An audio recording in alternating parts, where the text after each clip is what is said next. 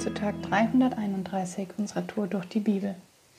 Ich bin Theresa und lese uns heute aus 5. Mose, Kapitel 5, die Verse 6 bis 22. Ich bin der Herr, dein Gott, der dich aus dem Land Ägypten geführt hat, aus dem Sklavenhaus. Du sollst neben mir keine anderen Götter haben. Du sollst dir kein Kultbild machen, keine Gestalt von irgendetwas am Himmel droben, auf der Erde unten oder im Wasser unter der Erde. Du sollst dich nicht vor ihnen niederwerfen und ihnen nicht dienen. Denn ich bin der Herr, dein Gott, ein eifersüchtiger Gott. Ich suche die Schuld der Väter an den Kindern heim, an der dritten und vierten Generation, bei denen, die mich hassen. Doch ich erweise Tausenden meine Huld bei denen, die mich lieben und meine Gebote bewahren. Du sollst den Namen des Herrn deines Gottes nicht missbrauchen, denn der Herr lässt den nicht ungestraft, der seinen Namen missbraucht. Halte den Sabbat, Halte ihn heilig, wie es dir der Herr, dein Gott, geboten hat.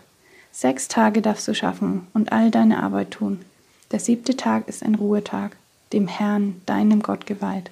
An ihm darfst du keine Arbeit tun, du und dein Sohn und deine Tochter und dein Sklave und deine Sklavin und dein Rind und dein Esel und dein ganzes Vieh und dein Fremder in deinen Toren. Dein Sklave und deine Sklavin sollen sich ausruhen wie du.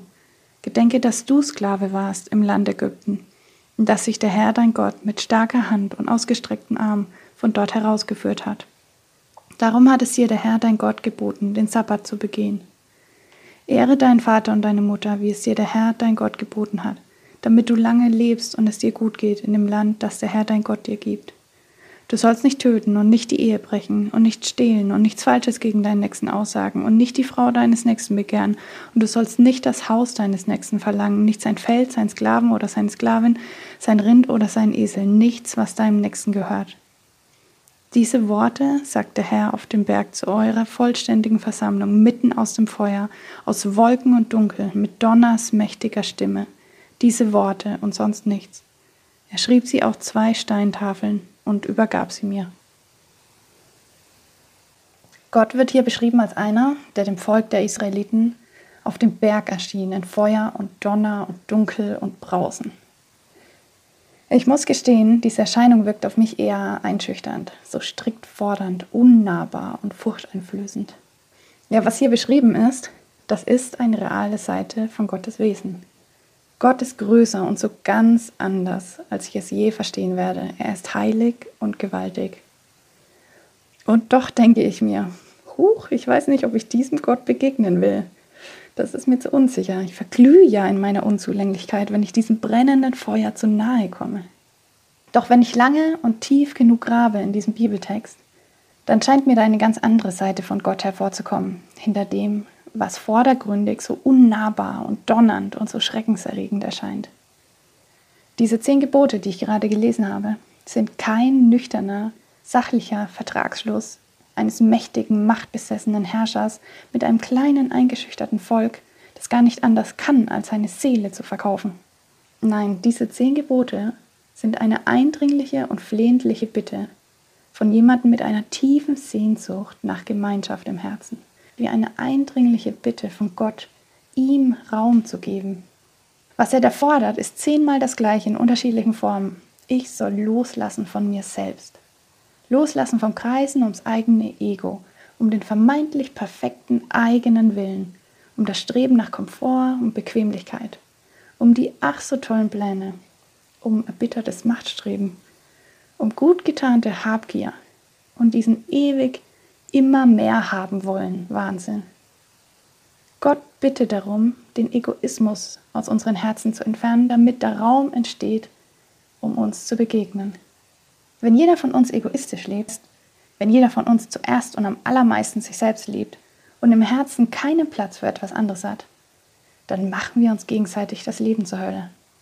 Im kleinen Kreis, in der Familie, Partnerschaft, Nachbarschaft und im großen Gefüge unserer ganzen Gesellschaft. Als Gott die Welt erschaffen hat, da hat er aber nicht beabsichtigt, dass es eine Hölle für uns Menschen sein soll. Deshalb ist es verständlich, dass er sich dagegen wehrt, wenn seine Schöpfung, wenn das Leben so missbraucht wird durch unseren Egoismus. Gott wehrt sich aber nicht mit Aggression, sondern er schreibt einen Vertrag. Diese zehn Gebote sind ein richtig formelles und absolut verbindliches Dokument.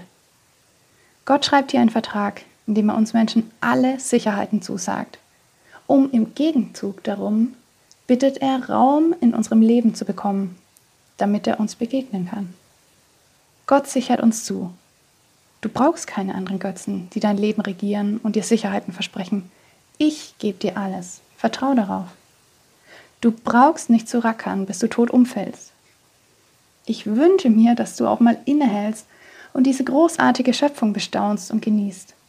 Alles, was du in deiner Arbeitszeit nicht schaffst, darum kümmere ich mich. Du brauchst nicht mehr und mehr Macht über andere, mehr und mehr Zeug oder mehr und mehr Ansehen in den Augen der anderen, um wertvoll und erfolgreich zu sein in deinem Leben. Einzig und allein mein Blick auf dein Herz definiert deinen Wert. Nichts sonst. Keine Machtposition, kein Besitz und keine anderen Menschen. Du darfst in mir deine wahre Identität finden und musst sie nicht in den Dingen dieser Welt suchen. Jesus hat das alles später nochmal aufgegriffen. Er hat die Gebote zitiert und dazu erklärt. Solche Dinge wie Töten, Besitzbegehren und Ehebruch fangen im Herzen und in den Gedanken an. Solche Dinge zeigen, dass dein falsches Bild von Gott in deinem Herzen wuchert. Es zeigt, dass deine Gottesbeziehung krank ist. Deshalb muss in deinem Herzen die Behandlung beginnen und nicht rein äußerlich irgendwelche stocksteif rigiden Gesetze aufgedrückt werden. Es geht um dein Herz. Wenn du diesen Bibeltext heute liest und sich bei dir vielleicht auch die ein oder andere Sache im Herzen regt, wo du merkst, dass du Gott nicht voll und ganz den Raum schenkst, der ihm in seiner Heiligkeit und Schönheit gebührt, dann lade ich dich ein, Gott einfach darum zu bitten, mehr Raum in dir einzunehmen und dir zu begegnen. Ich lese zum Schluss noch einen Liedtext von Audrey Assad. Der Titel heißt auf Englisch I Shall Not Want. Und das erinnert uns an Gottes Versprechen, die in diesen zehn Geboten so durchschimmern. Es soll dir an nichts mangeln. Der Liedtext lautet in freier deutscher Übersetzung. Ich liebe meine Bequemlichkeit und ich habe Angst davor, alles zu verlieren. Ich lebe ein Leben, das um meine Leidenschaften und die der Welt kreist. Oh Gott, bitte befreie mich doch davon. Ich will immer verstanden werden, immer akzeptiert und gemocht werden. Ich habe Angst davor, allein zu sein. Gott, bitte befreie mich doch davon. Ich scheue davor zurück, mich in den Dienst an andere zu stellen. Ich habe Angst vor Tod, vor Verfolgung, vor Versuchung. Ich habe Angst, gedemütigt zu werden. Gott, bitte befreie mich davon. Denn ich darf wissen, bei dir wird es mir an nichts mangeln. Heute ist ein guter Tag für einen guten Tag.